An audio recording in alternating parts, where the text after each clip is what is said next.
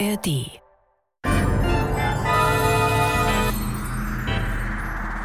Das war morgen, der Science-Fiction-Podcast mit Isabella Herrmann und Andreas Brandhorst. Als Autor Jiri Ort darf ich Ihnen mein Hörspiel Zwischen den Zeiten im Podcast vorstellen. Wir haben gerade Jiri Ort gehört und jetzt geht es um sein viertes Hörspiel in unserem Podcast Das war morgen. Inzwischen den Zeiten geht es um ein geheimes Experiment an der Testperson Jan Markov. Und dieses Experiment hinterließ so ganz seltsame Deformationen im Gehirn von ihm. Und dadurch ergeben sich dann diverse Verstrickungen und Verwicklungen in dem Hörstück. Nach dem Hörspiel haben wir noch ein Interview mit Jiri Ort. Viel Spaß dabei.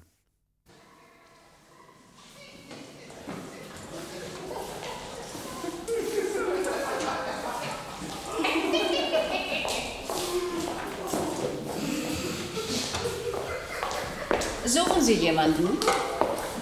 Ja, ich habe einen Termin beim Chefarzt Dr. Jawson um 10 Uhr. Kann ich Ihre Einweisung sehen? Ich bin nicht krank. Das behaupten hier viele Patienten, nicht wahr? Zumindest einige. Ich bin Dr. Hofmann. Reichert, guten Tag. In welcher Angelegenheit kommen Sie zu uns? Mein Freund ist in Ihrer Klinik in Behandlung seit zwei Wochen. Auf welcher Station? Das weiß ich nicht. Er heißt Markov, Jan Markov. Ah. Unser Genie. Wieso Genie? Kommen Sie mit, Frau Reichert. Ich begleite Sie zum Chef. Danke, das ist nett von Ihnen.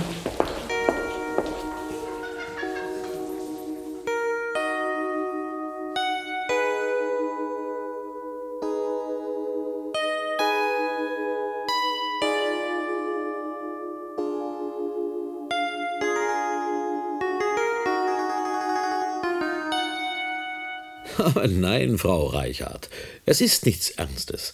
Herr Markov ist überarbeitet, etwas angeschlagen. Von einer ernsten Erkrankung kann keine Rede sein.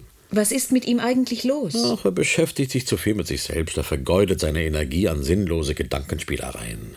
Das machen wir ja alle ab und zu, finden Sie nicht? Das stimmt. Wie, ähm, wie wirkte Herr Markov zuletzt auf Sie? Er kam von seiner letzten Dienstreise irgendwie verändert zurück. Hm. Sagen Sie, wo war Jan in diesen vier Wochen? Herr Markov arbeitet an einem medizinischen Forschungsprojekt. Was für ein Projekt ist das? Ich bitte Sie um Verständnis, aber ich darf dazu nichts Näheres sagen. Und Ihre Assistentin sicher auch nicht. Frau Dr. Hofmann kennt dieses Forschungsprojekt gar nicht. Ach so? Immerhin meinte sie, Jan sei ein Genie. Hm, ähm, äh, derartige Aussagen dürfen Sie nicht wörtlich nehmen. Sie muss doch wissen, wovon sie spricht. Diese Bemerkung war jedenfalls nicht angebracht. Obwohl Herr Markov gewiss zu erstaunlichen Leistungen fähig ist. Ist Ihnen denn in dieser Richtung gar nichts aufgefallen? Nein. Nun, es ist nichts Neues, dass praktisch jeder in Ausnahmesituationen unglaubliche Dinge zustande bringen kann. Auch ein pathologisch verändertes Gehirn ist zu Wunderleistungen fähig. Ist etwas mit seinem Gehirn? Nein, aber, aber nein. Nein. Frau Reichert, ist Ihnen denn an Herrn Markov wirklich nichts aufgefallen? Tja, es ist schwierig. Jan war schon immer eher verschlossen. Denken Sie gut nach. Ich werde mit gewissen Sachen nicht fertig. Diesmal war er unruhig, ungeduldig. Er benahm sich sonderbar. Du bist wochenlang weg und meldest dich nicht einmal. Aber Patricia. Dann kommst du und redest in Kreuzworträtseln. Alles ist ein Staatsgeheimnis, es reicht mir. Ich werde mit gewissen Sachen nicht fertig. Willst du über diese geheimnisvollen Sachen nicht endlich sprechen? Wie kann ich einen Gegenstand, seine Form, mit der Hand erfahren? Lass mich in Ruhe damit. Jan, ich habe jetzt keine Lust, solche bedeutungsträchtigen Gedanken zu verfolgen. Wirklich nicht.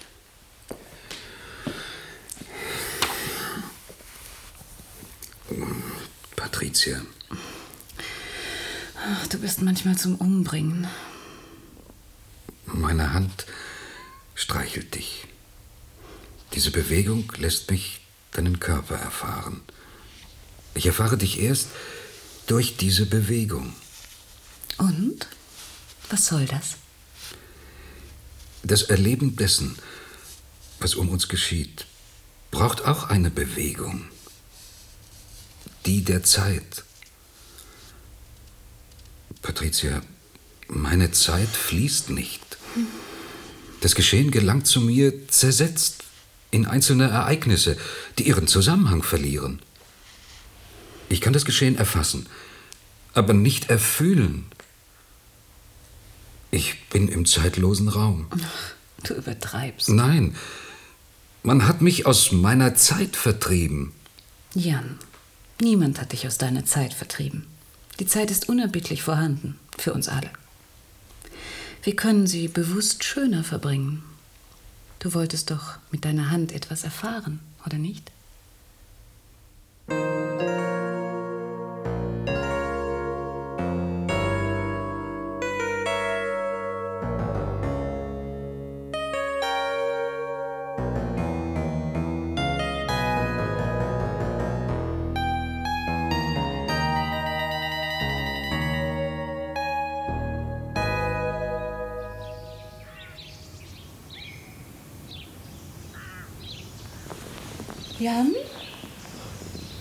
Du?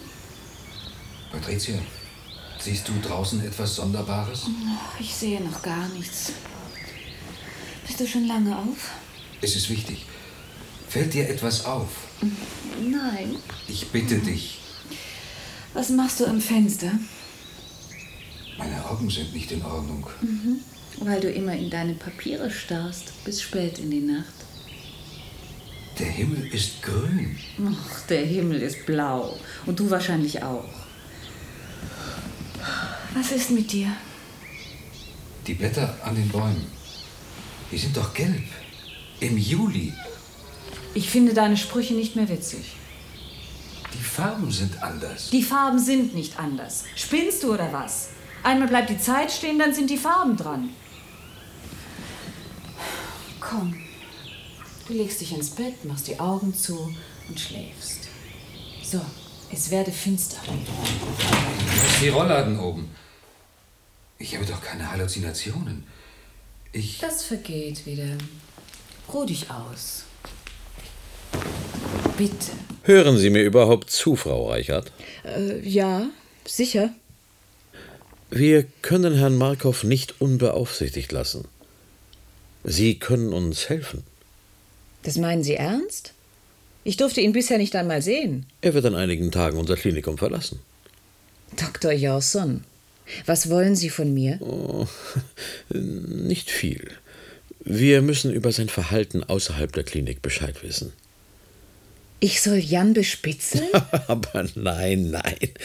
Es, äh, ein paar vorbeugende Maßnahmen in seinem eigenen Interesse. Dr. Jawson, mein Privatleben geht Sie nichts an. Guten Tag.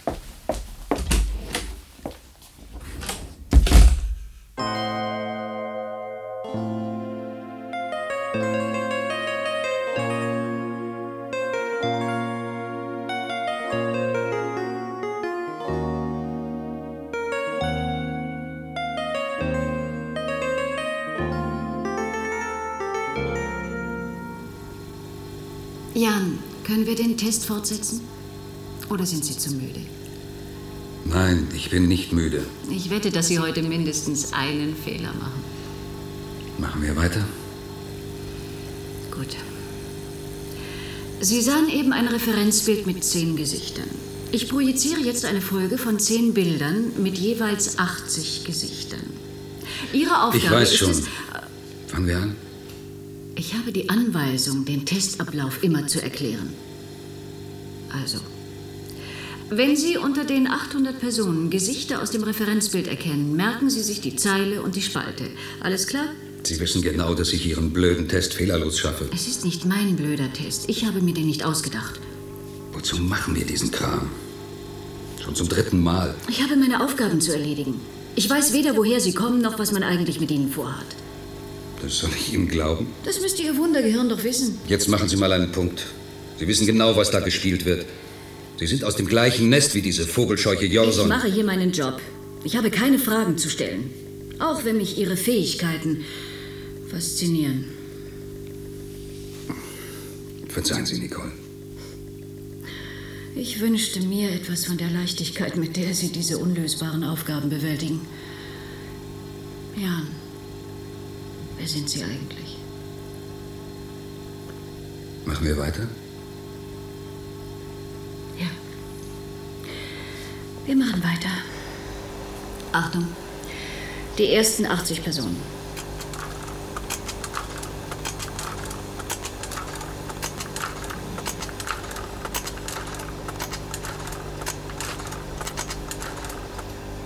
Wollen Sie die Trefferpositionen gleich oder alle am Schluss? Gleich. Zeile 4, Spalte 3, Gesicht Nummer 9. Zeile 7, Spalte 1, Gesicht Nummer 2. Ach, äh. Störe ich gerade? Ja, Sie stören gerade. Wie lange brauchen Sie denn noch? Zehn Minuten. Herr Markov soll dann zu mir kommen.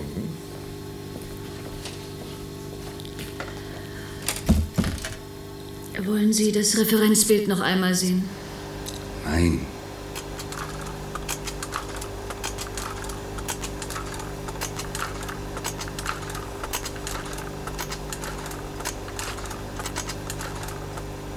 Zeile 1, Spalte 1, Gesicht Nummer 3.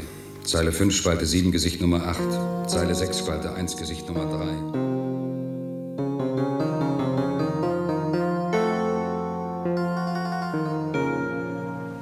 Kommen Sie rein, Herr Markov. Setzen Sie sich. Bitte. Danke. Sie haben von Ihren Fähigkeiten niemandem erzählt? Nein, ich halte mich an unsere Vereinbarung. Gut. Wie fühlen Sie sich? Die Zeit scheint stillzustehen. Jede Sekunde dauert eine Ewigkeit. Ah, so schlimm wird es wohl nicht sein. Ihre Testresultate sind erstaunlich. Phänomenal. Sie sind in Topform. Bis auf diese gestörte Farbwahrnehmung. Hatten Sie ähnliche Störungen schon früher? Nein, das wissen Sie doch. Ich werde wohl noch fragen dürfen. Was ist mit meiner Therapie? Wir müssen abwarten, bis. Bis ich durchgedreht bin. Herr Markov, ich will beruhigen die Sie Zeit sich. empfinden wie alle anderen Menschen. Dieser Stillstand ist unerträglich.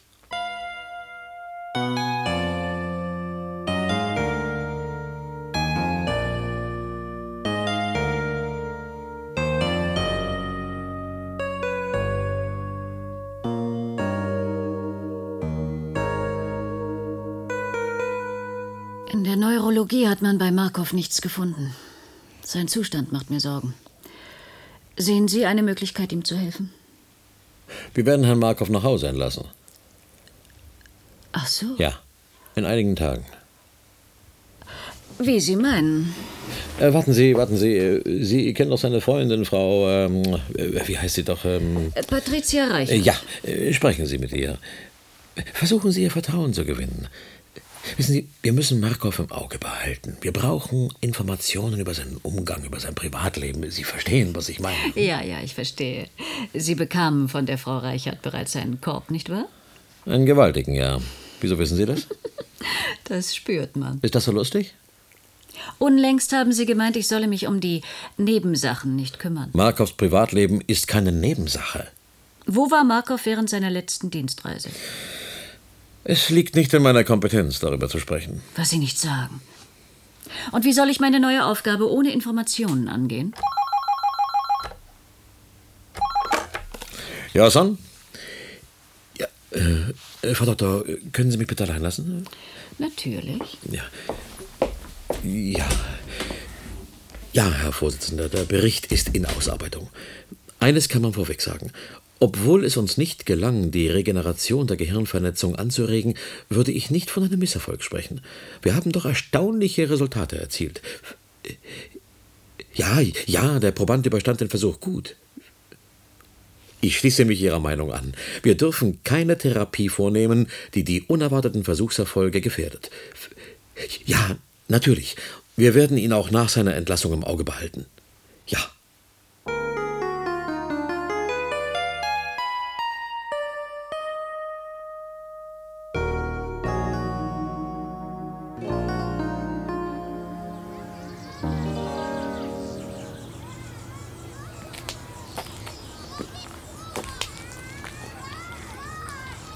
Frau Reichert. Guten Tag. Wollen Sie sich nicht setzen? Ja, danke. Ihr Wunsch nach einer Aussprache hat mich überrascht. Gehört unser Treffen zum Therapieprogramm des Patienten Markov? Nein. Jan Markov ist eigentlich kein Patient. Sondern? Er ist ein, sagen wir, hochinteressanter Sonderfall. Mit unerklärlichen Fähigkeiten. Ist er ein Eskamoteur, der uns alle an der Nase herumführt? Nein, das ist unmöglich. Bei unseren Tests kann man nicht mogeln. Unlängst meinten Sie, Jan sei ein Genie. Was soll ich davon halten? Wissen Sie, in der Geschichte der Psychiatrie sind einige Fälle von genialen Psychotikern bekannt. Ich denke zum Beispiel an zwei als debil eingestufte Zwillinge, die in den 60er Jahren in den USA lebten. Diese Zwillinge konnten unter anderem auf unerklärliche Weise zehnstellige Primzahlen auswendig nennen. Mühelos. Diese Primzahlen flogen ihnen irgendwie zu. Und dabei konnten diese Genies nicht einmal acht mal acht multiplizieren. Und Jan? Tja, seine Fähigkeiten sind in der Tat nicht rationell zu erklären. Er sucht binnen ein paar Sekunden unter 800 Gesichtern die gesuchten zehn Personen fehlerlos heraus. Er strengt sich dabei nicht einmal an. Wie macht er das? Das will ich herausfinden. Frau Reichert, ich möchte mit Ihnen offen sprechen. Das können Sie. Es bleibt unter uns? Selbstverständlich. Ihr Freund wird sehr genau beobachtet. Für eine Person, die bei uns einer normalen Diagnose unterzogen wird, zu genau. Von wem? Von meinem Vorgesetzten, Dr. Jossam. Hat er Sie zu mir geschickt? Ja, er wollte mich überreden. Das Gespräch ist sinnlos. Warten Sie. Herr Markov ist in Gefahr. Ich bitte Sie. Es geht um ein geheimes Forschungsprojekt. Das geht mich nichts an. Herr Markov wirkt verstört. Ich befürchte, dass er überstürzt reagiert. Dass er in einer Kurzschlusshandlung schwerwiegende Fehler begeht. Warum interessiert Sie der Fall Markov so besonders? Ich will wissen, was und wer dahinter steckt. Ich sage Ihnen, was Jan mir erzählt hat. Es ist zwar nicht viel, aber vielleicht fangen Sie damit etwas an. Gehen wir lieber in den Schatten. Ja, gern. Übrigens, äh, Herr Markov wird in einigen Tagen nach Hause entlassen. Das weiß ich. Es, äh, es würde ihm gut tun, wenn er unter Leute käme. Warum nicht? Wir werden eine Party geben zur Feier seiner Rückkehr. Zähle bis eins und zwei. Frösche kriechen, Schnecken springen. Ich zähle bis drei und vier. Vögel schwimmen, Fische fliegen. Ich zähle bis fünf und sechs. Spinnen graben, Mäuse weben. Ich zähle bis sieben und acht. Die Birke singt, der Spatz ist stumm. Ich zähle bis neun und zehn. Laufe weg. Die Zeit ist um.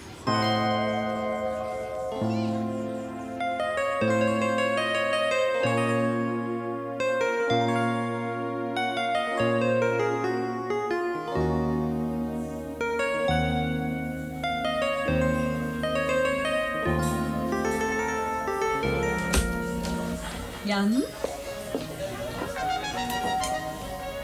Was machst du hier ohne Licht? Gar nichts. Hast du etwas getrunken? Du bist nicht mehr in der Klapsmühle, wo jeder machen kann, was er will. Wir haben gemeinsam Gäste eingeladen. Streng dich gefälligst an.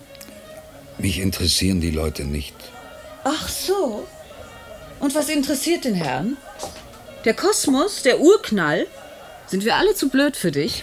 Patricia, ich habe nicht die Geduld, da zu sitzen und auf das nächste Wort, auf das nächste Ereignis zu warten. Das nächste Ereignis, das dich mit Sicherheit erwartet, ist Geschirrspülen. Kannst du deine Tiefsinnshuberei nicht unterlassen? Wenigstens für einige Stunden, verdammt nochmal. Kriege ich auch etwas Mineralwasser?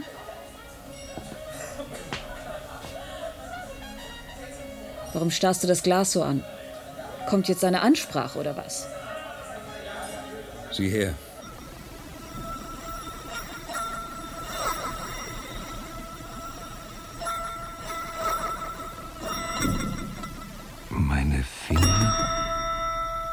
Lassen das volle Glas los.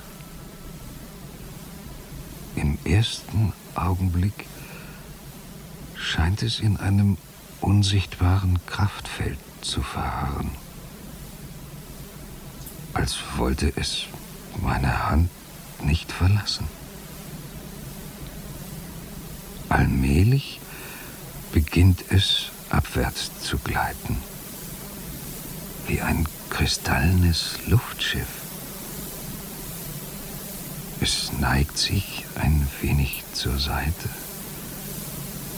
als schöbe es eine Windböe aus der Falllinie. Der obere Glasrand erreicht meine Handkante.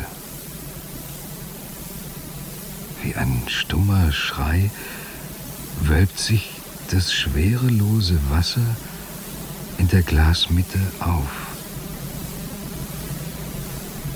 Das fallende Glas schwebt auf den Tisch zu. Leicht geneigt taucht es in den scharfen Lichtstrahl der Lampe. Es fällt hinunter, vorbei an der Tischkante. Das Glas versinkt langsam im Schatten. Die letzten Lichtstrahlen durchdringen das schwerelose Wasser, das keine Zeit hat, das enge Gefäß zu verlassen.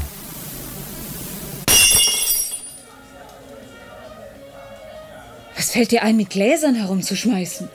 Herumzuschmeißen? Das Glas schwebte ganz langsam herab. Kommst du wieder mit dem Blödsinn? Blödsinn? Mein Gehirn wurde aus den Angeln gehoben. Versehentlich, aber gründlich. Die hatten keine Ahnung, was bei diesem Versuch herauskommt. Was redest du da? Meine Gehirnwellen wurden im Zyklotron beschleunigt. Dann kam die Interferenz, der Zusammenprall im Gehirn. Mit einem Schlag wurde ich in eine neue Dimension versetzt. Ich war allen überlegen. Allen. Das Hochgefühl dauerte nur ein paar Sekunden. Dann kam dieser schreckliche Stillstand. Seit diesem Versuch lebe ich in meiner eigenen Zeit, abgeschnitten von der Welt. In einem Zustand, der schmerzt. Der schmerzt, hörst du? Was für ein Versuch soll das gewesen sein? Bjorson glaubte, dass man die Bildung von Ersatzvernetzungen im Gehirn künstlich hervorrufen kann, durch die Interferenz mit stark beschleunigten Gehirnwellen. Wozu soll sowas gut sein? Zur Behandlung von Gehirnverletzungen. Du hättest mit mir reden sollen. Vorher. Vergiss alles, was ich dir gesagt habe. Nein, so geht's nicht weiter. Du lässt dich ordentlich behandeln.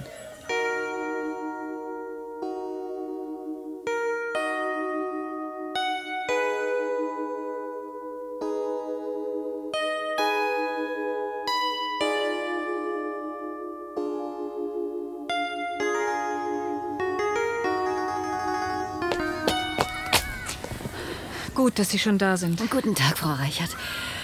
Was ist los?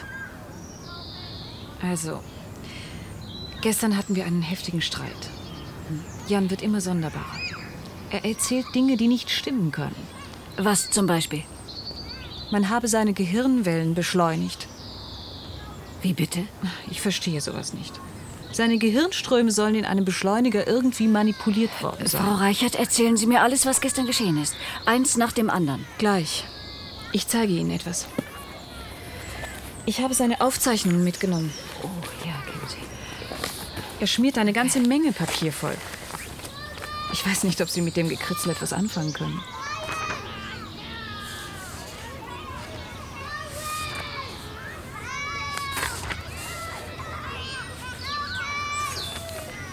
Ich glaube, wir sollten seine Hirngespinste nicht so ernst nehmen.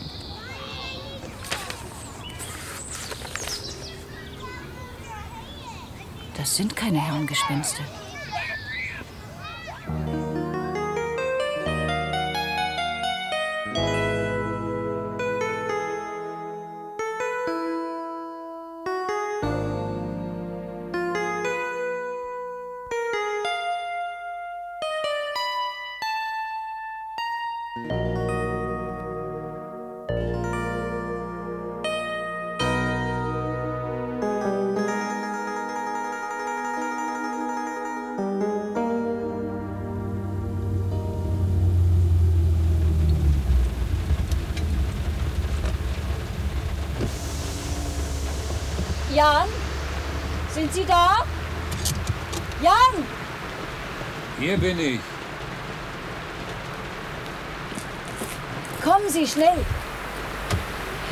Man Sie beschattet? Beschattet mich? Nein. Warum wollten Sie mich hier auf einem abgelegenen Parkplatz treffen? Zu spät. Hier sind wir ungestört. Jan, wahrscheinlich habe ich eine Erklärung für Ihren Zustand. Sie haben meine Diagnose erstellt. Es ist nur eine Hypothese, die ich Ihnen erläutern will. Wir müssen offen miteinander reden. Ich bin zur Geheimhaltung verpflichtet. Ich versichere Ihnen, dass alles unter uns bleibt.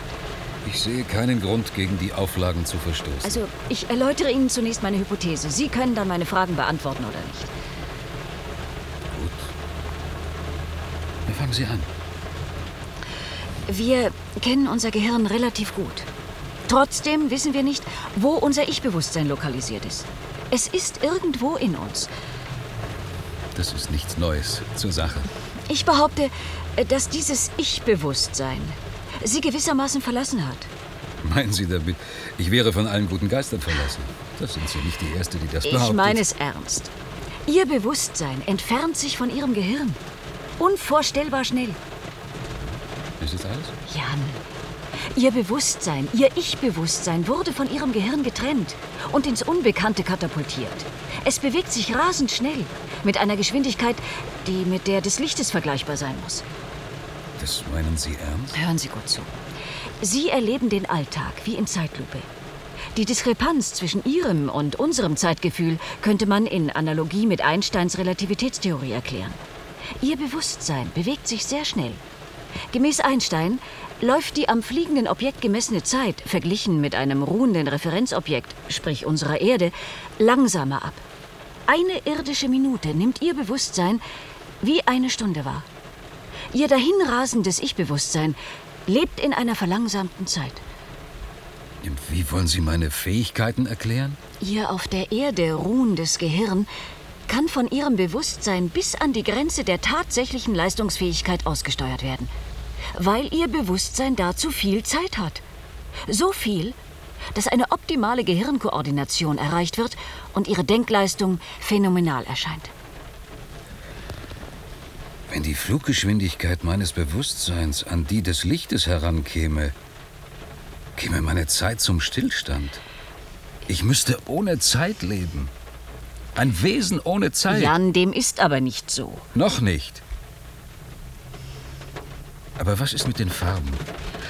Warum sehe ich sie anders? Ich sehe darin die Rotverschiebung. Ihr wegfliegendes Bewusstsein nimmt das gesamte Lichtspektrum gleichmäßig verschoben wahr. Es ist wie bei einer fremden Galaxis, die sich von unserer Milchstraße entfernt. Das von der Galaxis ausgestrahlte Lichtspektrum sehen wir aufgrund des Doppler-Effektes in den langwelligen, roten Bereich verschoben. Ihre Augen sehen den Himmel blau, aber ihr wegfliegendes Bewusstsein meint, es sei grün.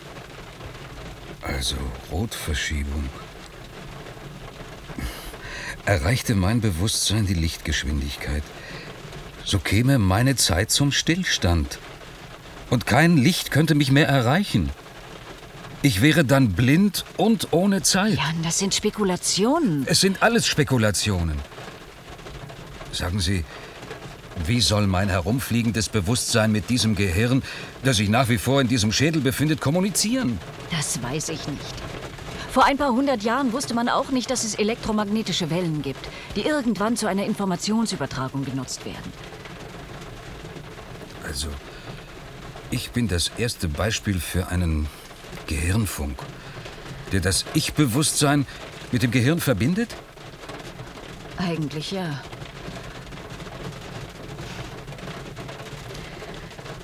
Jetzt sind Sie an der Reihe. Haben Sie mit Patricia gesprochen? Ja, Ausführlich? vermutlich sagte sie mir alles.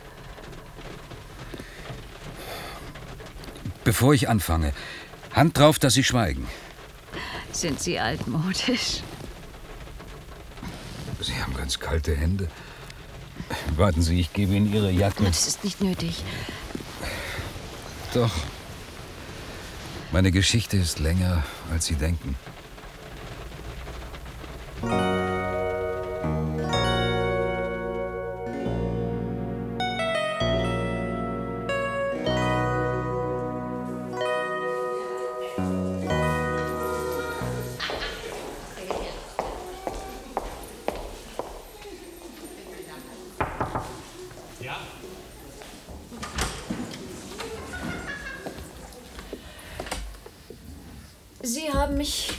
Ja, ja. Äh, sagen Sie, konnten Sie mit Frau Reichhardt sprechen? Ich hab's versucht. Sie lehnte die Mitarbeit ab. Tatsächlich. Ja. Dr. Hofmann, ich habe eine Überraschung für Sie. Eine Überraschung? Oh, Sie wirken verlegen. Haben Sie Angst? Ich wüsste nicht warum. Was soll diese Frage? Oh, eigentlich nichts. Es ist an der Zeit, dass ich Ihnen etwas zeige. Kommen Sie.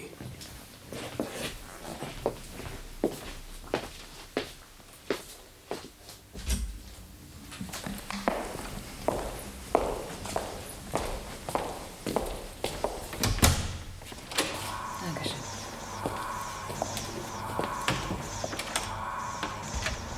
Wo sind wir? Das ist unser Versuchszentrum. Ich zeige Ihnen unsere Zyklotronanlage. Wir führen hier klinische Versuche durch, bei denen neuartige Therapien erprobt werden. Äh, Das ist sicher interessant, aber ich habe mit den neuen Technologien nichts zu tun. Warum führen Sie gerade mich hierher? Sie haben mein volles Vertrauen. Sie werden an den nächsten Versuchen teilnehmen. Sehen Sie, das ist die Gehirnabtastvorrichtung. Diese Box ist die Schnittstelle zum Zyklotron. Und hier sehen Sie die zerebrale Monitoreinheit. Übrigens, äh, hier wurde Herr Markov behandelt. Wollen Sie die Liege nicht ausprobieren? Sie ist sehr bequem. Wenn Sie meinen. Sie kommen mit Herrn Markov gut aus? Ja, er war bei den Tests sehr kooperativ. Ich meine, vertraut er Ihnen alles an? Warum sollte er? Nun, er ist einsam. Sehr einsam. Haben Sie ein Verhältnis mit ihm? Also erlauben Sie. Er fühlt sich verlassen, ausgesetzt, auf eine einsame Insel verschlagen, wo er unter Primitiven leben muss. Die Primitiven sind wir. Er ist uns weit überlegen. Er ahnt schon, was es hinterm Horizont für wunderbare Kontinente gibt. Sie geben ihm keine Ruhe, bis er sie erobert hat. Wollen Sie ihm folgen? Wohin? Sie meinen, ob ich mich der gleichen Behandlung unterziehen will? Wer von uns Normalsterblichen sonst könnte ihn begleiten? Hm? Können wir gehen? Aber selbstverständlich, ja. Diese wunderbaren Kontinente gibt es tatsächlich. Glauben Sie mir.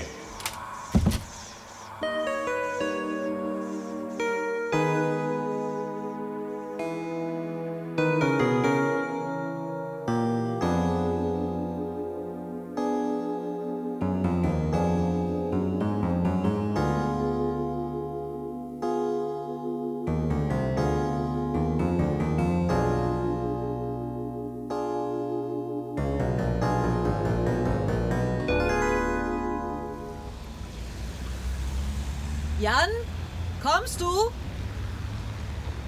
Grüner wird's nicht mehr. Soll ich dich über die Straße führen? Nein. Der beißende Staub. Ich muss die Augen schließen. Für Sekundenbruchteile, die ewig dauern. Wie tonnenschwere Panzer fallen die Augenlider zu. Mein Blickfeld verengt sich. Es wird dunkel. Das beunruhigende Geräusch eines herannahenden Fahrzeugs. Kläglicher Zustand der Machtlosigkeit. Wie schnell kann ich die Augen aufmachen? Wie viel Kraft ich dazu benötige? Die Absicht, eine Bewegung durchzuführen. Die Vorbereitung der Muskelanspannung, bis endlich das Auge aufgeht. Bis sich endlich der Kopf zu drehen beginnt. Bis das Gedachte in einer schwerfälligen Bewegung nachvollzogen ist. Bis man in der Lage ist, einen Laut von sich zu geben. Jan, worauf wartest du? Jedes ausgesprochene Wort ist bereits verwittert und verbraucht. Ich gehe schon.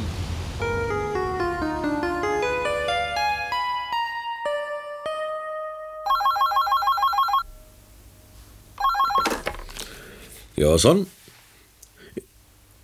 Oh, diese Hypothese hat eine Mitarbeiterin ausgearbeitet, Herr Vorsitzender. Ach so. Ja, meiner Meinung nach könnte das Abdriften seines Bewusstseins die Nebenwirkungen durchaus erklären. Die Farbverschiebung soll auf den Doppler-Effekt zurückzuführen sein. Ja, ja, das Licht wird verschoben zum roten Bereich hin, wie bei Himmelskörpern, die sich im Laufe der Weltallexpansion von der Erde entfernen. Ja, Sie haben es richtig verstanden. Die von Markov empfundene Zeitdehnung soll mit Einsteins Relativitätstheorie erklärbar sein. Markovs Bewusstsein befindet sich in einem anderen Raum-Zeit-Koordinatensystem, das sich rasch im Weltall bewegt. Damit entsteht ein beträchtlicher Unterschied im Zeitablauf. Was Markov wie etliche Minuten empfindet, dauert für uns einige Sekunden. Die Signalübertragung zwischen seinem Gehirn und dem Bewusstsein ist völlig rätselhaft. Ja, eben. Eben, die Klärung ist äußerst wichtig. Daher schlage ich vor, dass auf keinen Fall eine Therapie vorgenommen wird. Markovs Zustand muss unverändert bleiben.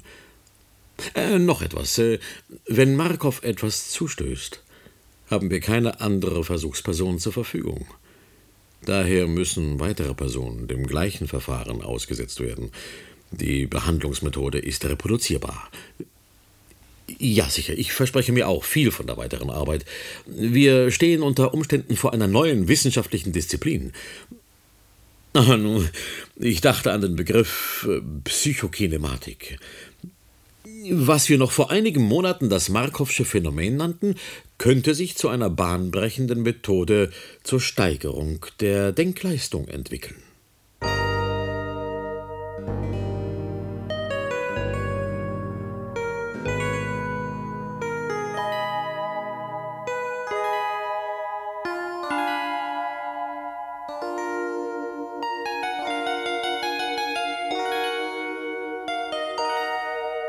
Dr. Jorson, ich bestehe auf einer Therapie. Herr Markov, wir müssen abwarten, bis sich ein Ansatzpunkt für eine präzise Behandlung herausgebildet hat.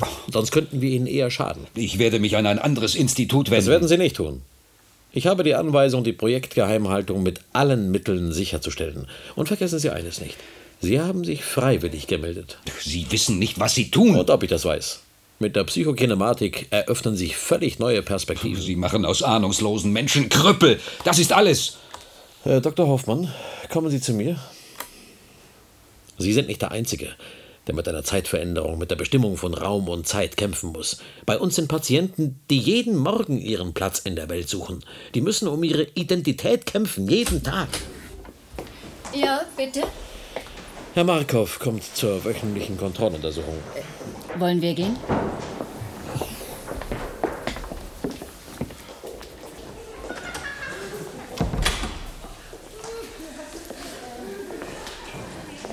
Bist du gut nach Hause gekommen?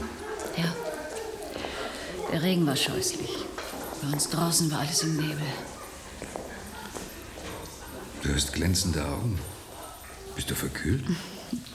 Nein, das ist von der Klimaanlage. Du hast kalte Hände und heiße Wangen. Hm, nicht hier, Jan. Komm, wir gehen zu mir.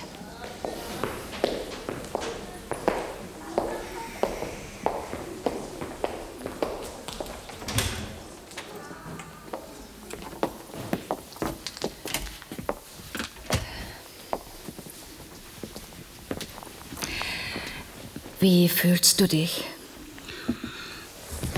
Scheußlich. Wie eingekeilt zwischen den Zeiten. Alle Menschen leben seit Jahrtausenden mit einer gemeinsamen Zeit.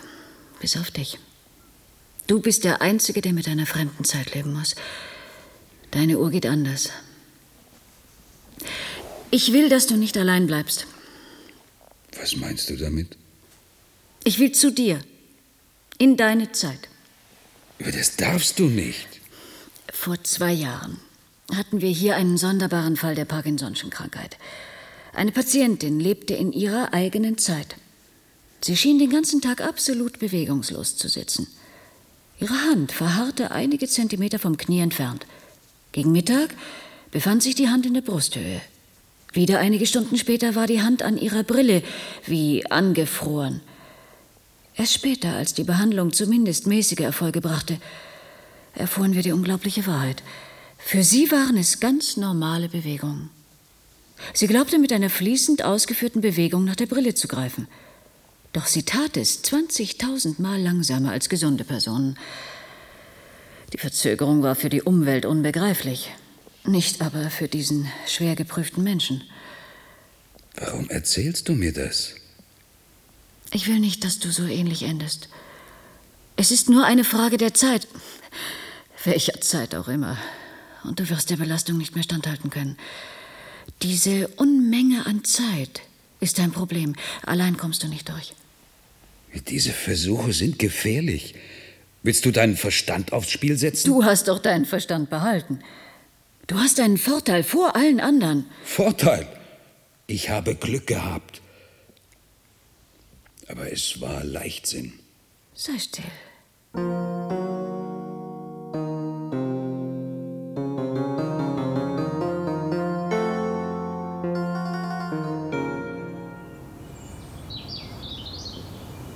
Jan, das ewige Erklären führt zu nichts. Du kannst nicht erwarten, dass ich mich ausschließlich deinen Problemen widme. Das erwarte ich doch nicht. Aber du könntest etwas mehr Einfühlungsvermögen zeigen. Ach so? Und ich soll mich immer mit Halbwahrheiten abspeisen lassen. Bisher hat mir niemand, niemand gesagt, was mit dir tatsächlich los ist. Anscheinend kann ich dir meine Situation nicht glaubhaft darstellen. Aber ja, sehr plastisch sogar. Ich habe Verständnis für dich. Tatsächlich. Du musst gar nicht so süffisant lachen. Ich bin ganz einfach zu blöd für dich, oder? Das ist eine bequeme Ausrede, die man immer gebrauchen kann. Ich hab's satt, ewig zu diskutieren.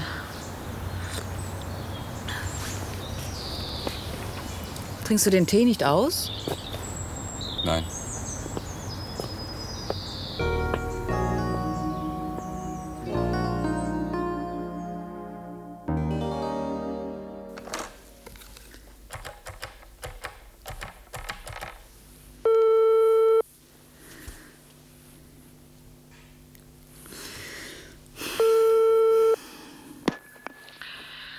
Hofmann? Reichert, Was kann ich für Sie tun, Patricia? ich komme mit Jan nicht zurecht. Ich habe genug. Wie soll ich das verstehen? Er ist nervös, er wird zunehmend aggressiver und ich will nicht warten, bis er in der Zwangsjacke abgeholt wird. Patricia, Sie übertreiben. Das glaube ich nicht. Für mich ist es gelaufen. Jan braucht doch Ihre Hilfe. Wissen Sie, was er braucht? Einen Analytiker, der ihn gnadenlos zerlegt, durchputzt, ordentlich einschmiert und neu zusammensetzt. Und dann mit einem Tritt ins Leben befördert. Patricia, Sowas dauert mir zu lange. Ich mache Schluss. ich finde das voreilig. Nicole, halten Sie mich aus dem Fall Markov heraus. Seien Sie so lieb, ja? Tschüss.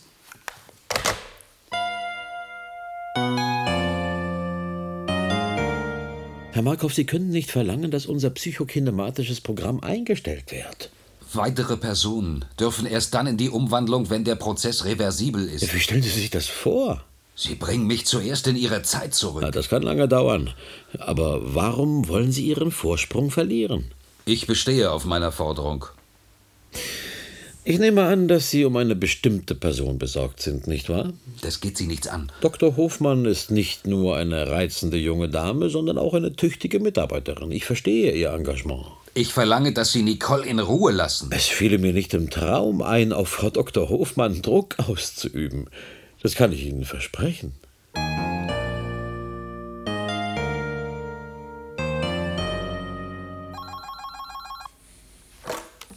Reichert? Jorson. Guten Tag, Frau Reichert. Ich wollte an unser Gespräch vor einigen Wochen anknüpfen. Ich will mit dem Fall Markov nichts mehr zu tun haben. Aber Frau Reichert, Abgesehen von Ihrer Liaison mit Herrn Markov hatten Sie mit dem Fall eigentlich nicht viel zu tun. Ich bin nicht verpflichtet, über meine privaten Angelegenheiten zu berichten. Sicher nicht. Aber man soll nichts übers Knie brechen. Äh, Sie könnten Herrn Markov näher kommen. Seine Welt stünde Ihnen mit meiner Hilfe offen. Was meinen Sie damit? Die Behandlung ist absolut sicher. Das ist wohl nicht Ihr Ernst. Äh, nun, Frau Reichert, Herr Markov lebte mit Ihnen. Sie bekamen gewiss einiges mit. Eben. Und von den Spinnereien habe ich genug. Endgültig. Frau Reichert, haben Sie vertrauliche Informationen erhalten? Was für Informationen? Herr Markov hat Ihnen sicher einiges erzählt. Sie könnten an vertrauliche Informationen gelangt sein, ohne dass Sie es wissen. Kommen Sie doch bei mir vorbei. Warum?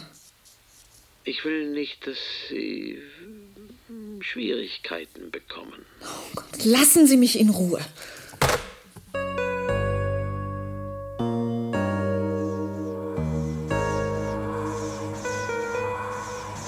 Die Apparatur ist eingestellt. Es ist soweit. Wie lange dauert die Behandlung? Sie sollten nicht ungeduldig sein. Bald werden Sie Zeit im Überfluss haben. Fangen Sie an. Keine Angst. Es tut überhaupt nicht weh. Nicole, Sie werden bald die wunderbaren Kontinente erblicken. Eigentlich beneide ich Sie. Aber ich bin für Expeditionen dieser Art einfach zu alt. Können wir anfangen? Gleich. Ich muss Sie anschnallen. Die Sensoren sind empfindlich. Ihr Kopf muss mehr nach oben. So ist es richtig. Bleiben Sie ruhig liegen. Entspannen Sie sich. Ich werde Sie jetzt verlassen. Sonst, sonst ginge ich mit auf die schöne Reise.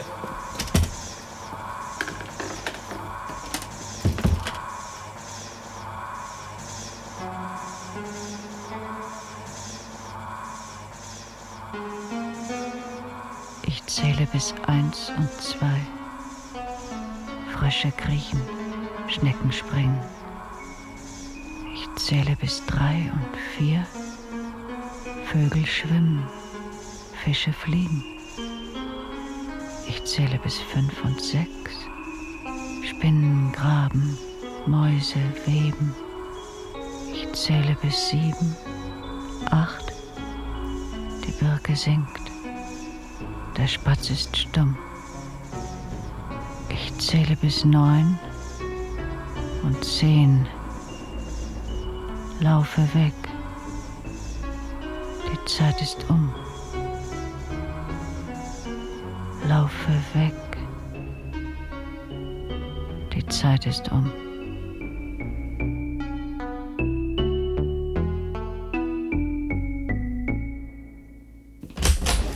Dr. Josson, wo ist Nicole? Herr Markov, Sie sehen mitgenommen aus. Ist etwas nicht in Ordnung?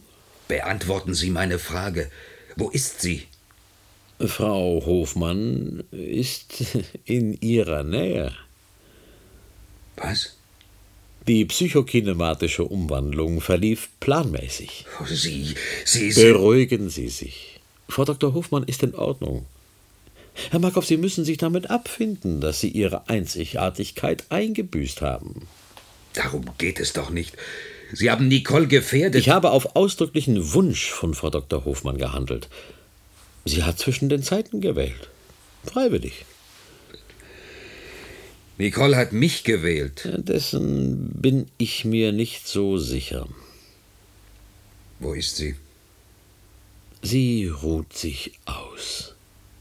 In jenem Krankenzimmer, wo auch Sie das erste Mal die neue Welt erblickt haben. Herr Markov.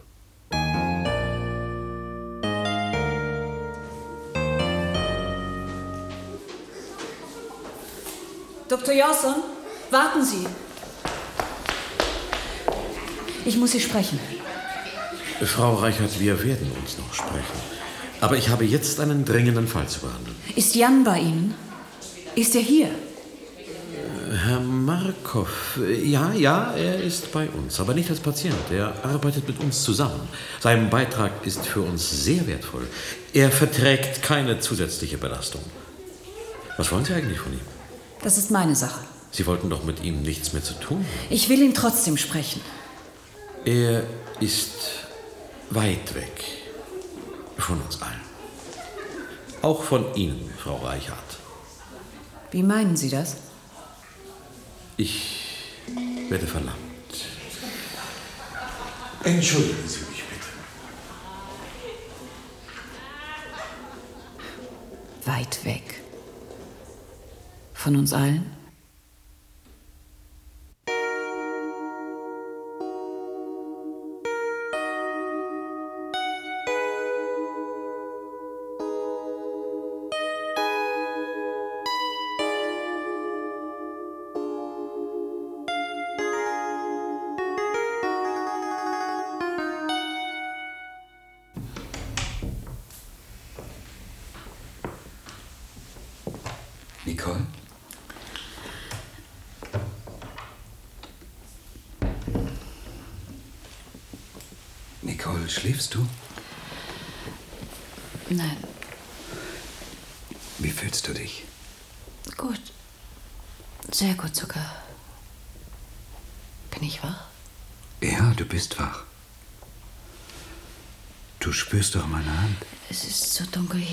Den Vorhang auf? Ja.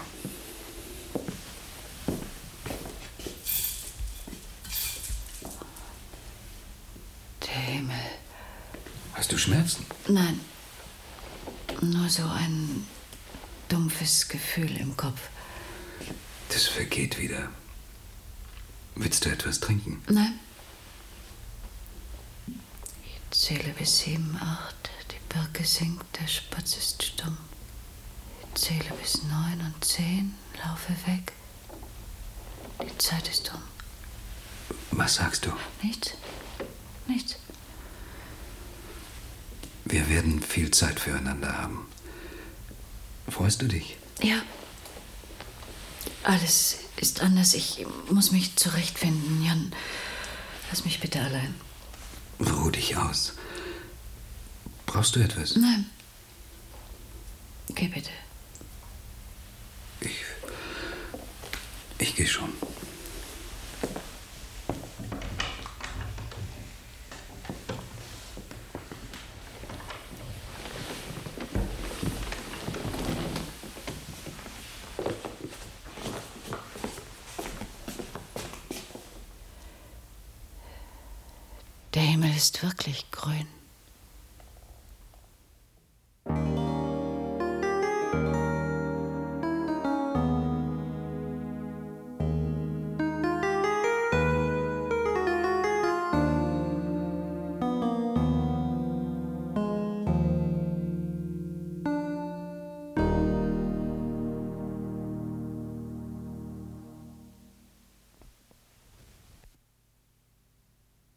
Der Reihe Fantastik aus Studio 13 brachten wir Zwischen den Zeiten, Hörspiel von Giri Ort.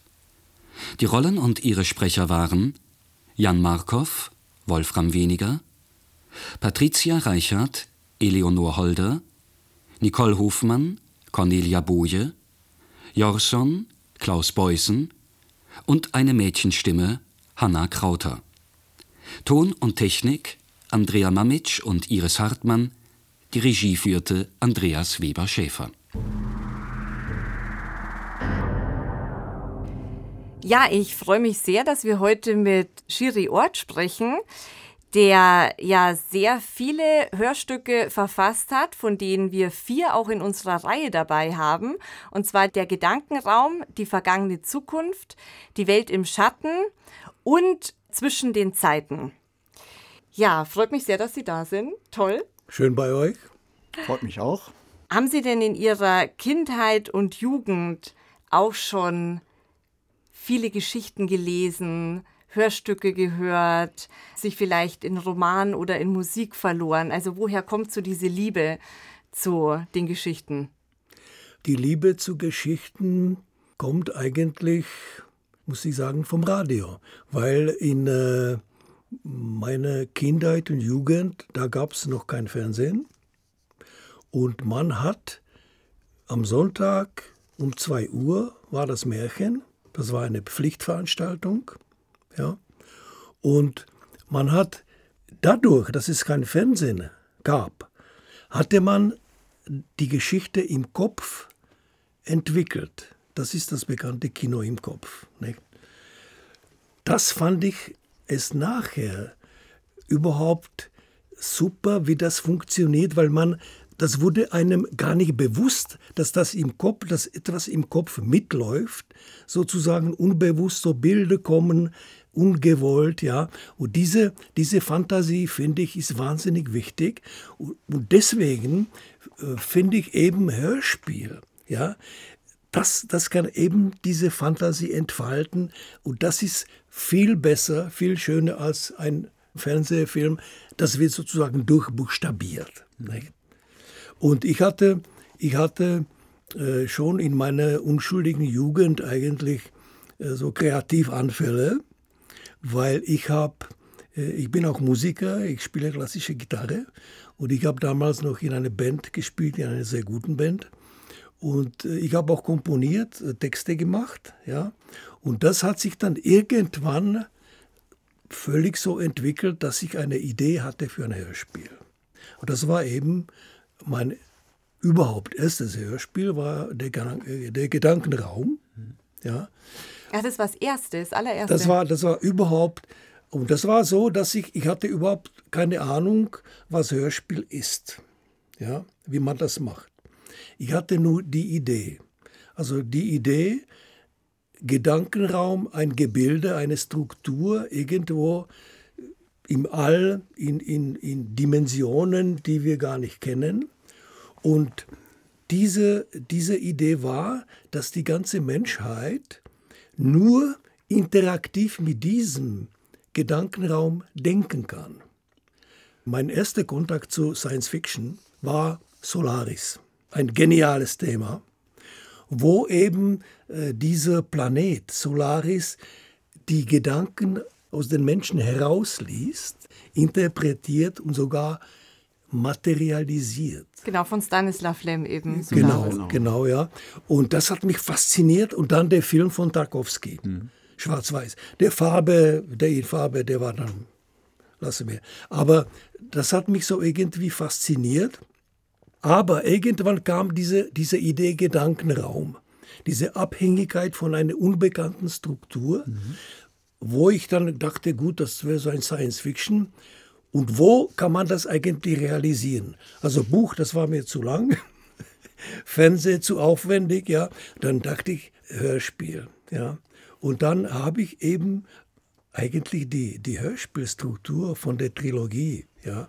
Dies also sehr ungewöhnlich mit diesen Texten, mhm. mit diesen sozusagen Gedichten dazwischen, die also von. Die Monologe, so habe ich sie genannt in dem Podcast, die mir sehr gefallen haben. Die waren sehr poetisch gestaltet, wunderbar. Ja, das hat auch äh, Frau Karin Anselm nicht äh, perfekt gesprochen. Ja. Und das war ein einspruchsvoller Einstieg überhaupt ins mhm. Hörspiel. Nicht? Und ich habe das also verschickt, also dieses, ich weiß nicht, wie viele Seiten waren das, aber ich habe schon geachtet, dass das so eine Stunde etwa sein könnte. Und dann hat sich eigentlich äh, der SWR, also damals SDR, mhm. gemeldet, nicht? Herr Andreas Weber-Schäfer, dem hat es gefallen und er hat gesagt, wir machen das. Ne? Dann bin ich nach Heidelberg ins Studio, da haben wir das beredet. Ja, das war das erste Hörspiel. Das mhm. hat so ein äh, wahnsinniges, muss ich sagen, Echo gehabt. Das mhm. haben praktisch alle äh, Sendeanstalten übernommen, gesendet. Und äh, dann hat er mich nach Monaten angerufen und gesagt, passen Sie auf, das, das ist so gut angekommen, äh, wir könnten eigentlich noch einen zweiten Teil machen. Mhm. Sag ich, ja gut, dann machen wir gleich zwei. Dann machen wir eine Trilogie. Aber es ist nicht als Trilogie geplant gewesen, nee, nee. sondern es ist, hat sich dann das, als Trilogie genau, entwickelt sozusagen. Ja? Genau, mhm. das hat sich so entwickelt, weil das Ende, das Ende von dem Gedankenraum ist eigentlich so ein Kontakt zu Außerirdischen über diese anderen Dimensionen. Wie war für Sie die Zusammenarbeit mit Andreas Weber-Schäfer? die war, die war sehr angenehm, weil der hat mir eine völlige Freiheit gelassen, was eigentlich, äh, ich habe ihm ein Thema vorgeschlagen, ja, Und er hat gesagt, gut, dann schreiben Sie mal. Ja, und das hat ihm dann offensichtlich so gefallen, dass, dass wir da keine, keine Striche gemacht haben. Ähm, Herr Ort, Sie sprachen eben davon, äh, der Gedankenraum, das haben Sie als Hörspiel, als erstes Hörspiel überhaupt geschrieben und dann dem SDR angeboten. Wie haben Sie das eigentlich geschrieben? Hatten Sie zu der Zeit schon eine Vorstellung von der Struktur eines Hörspiels? Ich hatte vom Hörspiel keine Ahnung. Als ich dachte, das wäre das Medium, was man eigentlich, wo man das, den Stoff am leichtesten realisieren könnte, ja, dann habe ich mir Hörspiele angehört, notiert so richtig, also so rein, wie das läuft, wie sich die, die Personen vorstellen, was man beachten muss, damit man weiß, wo das ist und wann. Ja, also die ganze Struktur habe ich mir sozusagen vor dem Schreiben angeeignet. Ohne eine Vorlage gehabt. Ohne eine Vorlage, mhm. ja. Und dann gab es also immer noch nur diese Idee Gedankenraum. Und jetzt musste dazu selbstverständlich der Konflikt kommen. Mhm. Nicht? Und die ganze Dramaturgie. Und da habe ich angefangen eigentlich mit der Idee, dass der Gedankenraum nicht unendlich ist, sondern endlich. Und dass eben gewisse Wesen, sage ich mhm. mal, diesen lebenswichtigen Urraum mhm. mit uns teilen und Sie beginnen denn zu besetzen. Das heißt, in absehbare Zeit, wir alle hören auf zu denken, wir sind alle mhm. tot. Mhm. Und dann kommt der Kontakt zu den Außerirdischen und das war die ganze Struktur, also die Dramaturgie, das war eigentlich das Erste, was ich überhaupt mhm. gemacht habe. Das gibt mir Gelegenheit zu einer brennenden Frage, die ich Ihnen unbedingt stellen wollte und die ich also auch unseren Hörern beim Podcast gestellt habe. Nach dem Hören von Gedankenraum ich habe das Hörspiel gehört als Autor. Ich bin selbst Autor und habe mich gefragt, wer könnten denn diese Außerirdischen sein, die einerseits den Gedankenraum besetzen, deren Gedanken versucht werden zu entschlüsseln, die aber gewisse Ähnlichkeit aufweisen mit den menschlichen Gedanken auch. Und ich habe mich sofort nach dem ersten Teil gefragt, wer sind diese Außerirdischen? Sind das wirklich Außerirdische oder sind es nicht vielleicht die Patienten in der psychiatrischen Abteilung? Können Sie diese Frage beantworten, Herr Ort? Wer ja. sind die Außerirdischen? Äh, die Außerirdischen sind die Außerirdischen. Also habe ich mich geirrt. ja, weil, er hat mich auf eine falsche Fährte gelockt, der Autor. Nee, nee, das war, das war eben so, dass äh, die, die, die mussten sozusagen Außerirdische sein, weil sonst, sonst würde der Konflikt, der ganze Konflikt nicht aufgehen. Ja, gut, dann haben Sie die Frage beantwortet. Dann habe ich also mit meiner Vermutung tatsächlich falsch gelegen. Aber da wäre ja die Frage, kann man denn in der Rezeption falsch liegen? Also wenn Sie jetzt hören, es gibt eine andere Interpretation der Außerirdischen, würden Sie sagen, das sind die Außerirdischen, das ist die richtige Interpretation oder freuen Sie sich, wenn andere Personen es hören und deuten anders? Ich freue mich, weil es ist so, ich finde, es gibt nichts Schöneres, Sie als Autor können das bestimmt bestätigen, wenn etwas jetzt mal fertig ist und die Leute sagen, was war das überhaupt? Und nicht diese, dieses Offenbleiben, äh, dieses nicht nachbuchstabieren, ja, sondern das war eben der erste Teil von der Trilogie, wo man, äh, wo das offen blieb, also ein herrlicher Schluss, aber offen. Nicht? Es könnte genauso sein, wie Sie sagen, Herr Brandhorst. Ja, das finde ich gut. Also ich, ich, mag Geschichten mit diesen offenen Enden eigentlich, die verschiedene Interpretationen zulassen, auch als Autor. Das mag ich sehr gerne. Ja, ja. Aber Sie geben mir Gelegenheit zu einer Zwischenfrage. Schreiben Sie Science Fiction mit oder ohne Bindestrich? Ich äh, schreibe Science Fiction ohne Bindestrich. ähm, ich bin damit aufgewachsen mit dem Begriff Science Fiction ohne Bindestrich. Ja. Und Isabella hat mich darauf aufmerksam gemacht, dass es falsch ist. Ja. Und dann habe ich tatsächlich nachgeguckt und ist es richtig, der Duden empfiehlt die Schreibweise mit Bindestrich. Aber wusste ich nicht, wusste ich nicht. Ist tatsächlich so, ist tatsächlich so. Und, äh, aber zurück zur Frage, wie hat denn die Reaktion ausgesehen des SDR auf diesen Vorschlag, den Sie da eingereicht haben? Ist denn die Struktur Ihres ersten Entwurfs dieses Hörspiels damals vom SDR noch verändert worden? Nein. Mussten Sie das umarbeiten? Nee, die ganzen nein. Soundeffekte und so weiter, sind die von Ihnen gekommen oder sind die vom SDR eingearbeitet worden? Also die, die Soundeffekte, die selbstverständlich Musik und so weiter, das hat eigentlich alles die Regie gemacht. Genau. Mhm. Aber was nicht angetastet wurde, das war eben diese Teilung mit, diese, mit diesen lyrischen Passagen. Ah, ja. Ja, und diese, diese Szenenfolge, das blieb so, mhm. wie, wie ich wollte. Nicht? Mhm. Und ähm, hatten Sie da Einfluss auf die Besetzung? Ich hatte überhaupt keinen Einfluss, weil ich überhaupt nicht gewusst habe, wer da sprechen könnte. Und war da überrascht, als ich auf einmal in, im, im Studio äh, Frau Anselm gesehen habe, die ich im Fernsehen äh, gesehen hatte. Nicht? Ja. Aber Sie waren dann ähm, zufrieden mit der Umsetzung oder gab es doch mal irgendwie Konflikte oder waren Sie mal nicht so begeistert? Ich war sehr zufrieden. Ich war, muss ich sagen, begeistert. Ja. Also ich habe ihm gleich gesagt, als wir uns äh, kennengelernt hatten, dann nachher bin ich aus dem Studio, ich habe gesagt, ich sage kein Wort. Ja. Und mir hat es ganz einfach gefallen, wie der mit den Leuten gearbeitet hat und wie die meinen Text sozusagen äh, richtig so eingesogen haben. Ne. Es gab äh, Schauspieler, die ich eigentlich nicht gekannt hatte, die kamen dazu und die haben sich so engagiert. Ja? Und die, die Frau Ansel hat mich einmal im Studio, weil ich war dabei, mich hat das interessiert. Und sie hat gesagt, um Gottes Willen, wie kann Ihnen so etwas einfallen? Gedankenraum. Nicht? Also es, das hat die Schauspieler irgendwie gepackt. Das sind die typischen Fragen, die man als Autor oft hört. Woher kommt die Idee? Ja, ja, genau. Ja, ja, ja. Und das hat mich selbstverständlich motiviert. Nicht? Dass man so gut ankommt, gleich beim ersten Hörspiel. Und deswegen habe ich dann sehr gerne dann den zweiten und den dritten Teil gemacht. Hatten Sie da irgendwie Bedenken oder einen Druck verspürt, dass Sie jetzt liefern müssen, weil das erste so erfolgreich war? Ich war hoch motiviert und erstaunlicherweise hatte ich irgendwie das Selbstbewusstsein, dass ich das auch hinkriege. Ja?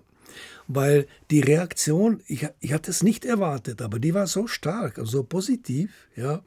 Und vor allem, ich habe es den Schauspielern angesehen. Das war wichtig. Also nicht, was man mir so zugeflüstert hat, oder, sondern die Schauspieler, die haben richtig mit dem Thema gelebt. Ja? Das spürt man auch in der, in der Aufnahme, nicht? Dieses Engagement. Ja? Und das habe ich mir gedacht, gut, also wenn, wenn, wenn du diese Profis ja, so packen kannst, ja, dann machst du das weiter. Nicht? Als Sie diesen zweiten Teil der Trilogie geschrieben haben als Hörspiel, hatten Sie da schon den dritten Teil vor Augen? Das wusste ich schon, weil ich wusste, es, es kommen zwei Teile und mhm. es war mir klar, der dritte Teil kommen jetzt die als ob mhm. Außerirdischen zurück und diktieren was. Ja? Nur jetzt musste irgendein Schluss kommen. Ja. Mhm. ja? Wie mache ich jetzt den Schluss? Also was, was passiert dann? Weil die wollten eigentlich die Erde äh, versklaven aus der Erde, mhm. so eine Art Denkmaschine machen, so ein riesen Softwarehaus, sage ich mal. Ja? Und nur die haben festgestellt, dass der Mensch von Gefühlen lebt. Der Mensch mhm. ist nur als ob ein rationelles Wesen. Nicht? Das, was uns alles alle herumtreibt, sind die Gefühle. Aber das ist so ein, ein, ein gemeinsames Element, glaube ich, in den vier Hörspielen, die wir gehört haben bisher. Äh, ihre Konzentration auf mentale und emotionale Themen. Es geht Ihnen also weniger um die Technik, glaube ich. Weniger. Die interessiert mich im Wesentlichen nicht. Obwohl Sie Diplom-Ingenieur sind. Ja, sagen Sie es nicht laut. Meine Frage wäre jetzt noch zu der Zeit, also Ende 1980er, Anfang 1990er. Können Sie sich vielleicht daran erinnern in der Rückschau, dass Sie von ganz bestimmten gesellschaftlichen Ereignissen geprägt gewesen wären oder von irgendwelchen technisch-wissenschaftlichen Ereignissen, die man so mitkriegt? Also haben Sie da irgendwie ein Gefühl, dass Sie was direkt beeinflusst hätte? Oder ist es wirklich mehr das Universale, menschliche Gefühle als Grundbedingung des Menschseins? Äh, ich würde sagen, es ist das Universale, wie Sie sagen. Ja, sicher ist in den 1980ern, äh, ja, war die Technik völlig also anders. Das, was Sie heute als Laptop mhm. haben, mhm. das war damals ein Rechenzentrum mit riesigen mhm. wassergekühlten IBM-Rechnern, mhm. bitte, ja, wo Sie heute mit 0,08 Kilo ja, auf einer winzigen Platte mehr Speicherraum haben als tonnenweise da, die damaligen Mhm. Speicher. Also die technische Entwicklung war schon wahnsinnig, aber die hat mich nicht interessiert. Ja. Also ich habe immer ge geachtet bei meinen Hörspielen, dass das Gefühl eigentlich die, dass da eine Aussage kommt über den Menschen. Ja. Und das war, was mich beeinflusst hat, noch äh, zu Ihrer Frage zurück. Mich hat schon damals irritiert, wie der Mensch die Umwelt verdreckt. Und das war aber, das waren 90er Jahre. Das hat noch keinen, außer Wissenschaftler, keinen so interessiert. Ja? Und das hat mich schon irritiert. Und ich hatte die Idee, man müsste eigentlich ein Thema finden, was macht die Natur. Und das war dann das Hörspiel Apis Mellifica. Und die Idee war Science Fiction wieder, dass die Bienen den Menschen, den nächsten Menschen, den Imker, nicht, gen manipulieren, dass das mental die aus ihm sozusagen eine Biene machen, also so, so, so eine Art beeinflussen, krank machen und irgendwie gegen die Vernichtung, gegen die Pestizide und so weiter damit protestieren. Nicht? Also könnte man dann sagen, Ihnen geht es jetzt nicht um eine Darstellung des technischen Fortschritts, sondern die Technik in Ihren Stücken ist so eine Art Metapher oder so ein Vehikel, um was über das Soziale auszusagen oder über die Umwelt. Ja, also das, äh, die, das Technische ist für mich eigentlich Nebensache. Ne? Meine Überzeugung ist, dass der Mensch niemals, niemals begreift, wie das Universum funktioniert. Niemals. Dafür sind wir nicht geschaffen. Also äh, für mich ist immer, wie soll ich sagen, das Innere, das Innere in dem Menschen das Wesentliche. Ein Theaterstück oder Hörspiel, wenn da keine Emotionen kommen, ja, das, da fällt mir was. Nicht? Ich musste ja sehr schmunzeln bei Die vergangene Zukunft, als die aus ihrem Tiefschlaf aufwachen und dann sind die Nägel und die Haare so lang. Was haben Sie denn dabei gedacht? Äh, naja, wenn man so einen Science-Fiction-Film sieht, sind die irgendwie so geschniegelt und, und alle glatt und, wie soll ich sagen, wie gerade äh, aus einem Beauty-Salon gekommen. Nicht? Aber äh, wenn der Mensch lebt, da muss was wachsen, muss irgendwie, ja, deswegen haben die da, weiß ich, zwölf Zentimeter Nägel nicht? und riesige also Mähnen und so. Nicht? Das ist auch äh, irgendwie biologisch bedingt.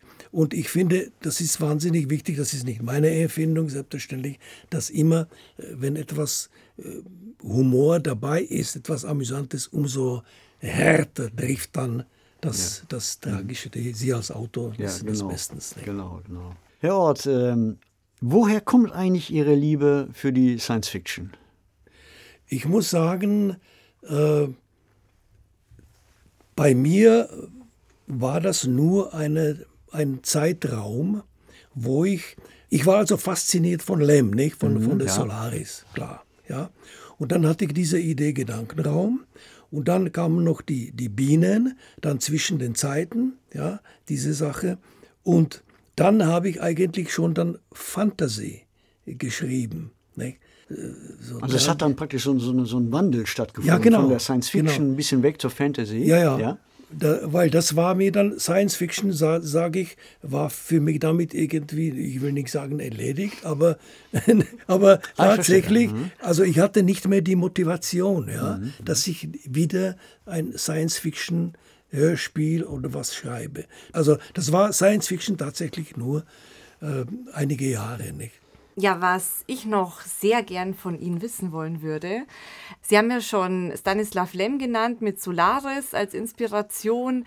Haben Sie denn noch andere Science-Fiction-Autorinnen oder Autoren oder Werke, Filme, die Sie irgendwie faszinieren? Vielleicht auch sogar als Tipps für unsere Zuhörerinnen und Zuhörer. Da, da muss ich Sie enttäuschen, weil meine Science-Fiction-Phase, sage ich mal, äh, war tatsächlich nur diese Hörfunk.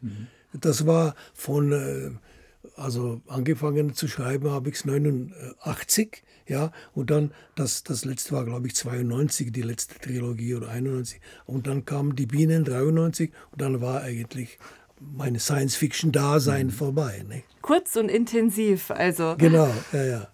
Lieber Herr Ort, äh, danke für dieses höchst interessante Gespräch. Schön, dass Sie bei uns waren. Ja, vielen Dank auch von mir. Es war ein ganz tolles Gespräch. Dankeschön. Wie der Kaiser Josef immer gesagt hat ihm, es war sehr schön, es hat mich sehr gefreut. Falls es Fragen, Vorschläge, Kommentare gibt, schreibt uns sehr gerne eine E-Mail an daswarmorgen.swr.de und empfehlt uns natürlich sehr gerne weiter. Redaktionell betreut hat diesen Podcast Mareike Mage unter Mitarbeit von Oliver Martin. Sanja Lobeck hat hospitiert. Produktion Südwestrundfunk 2023. Jede Woche gibt es eine neue Folge in der ARD Audiothek.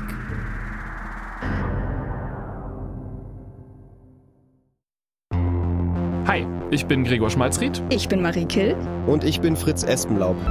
Moment, ich glaube, irgendwas stimmt heute nicht mit Fritz. Der klingt irgendwie anders. Kannst du das nochmal sagen? Okay, warte kurz, Moment.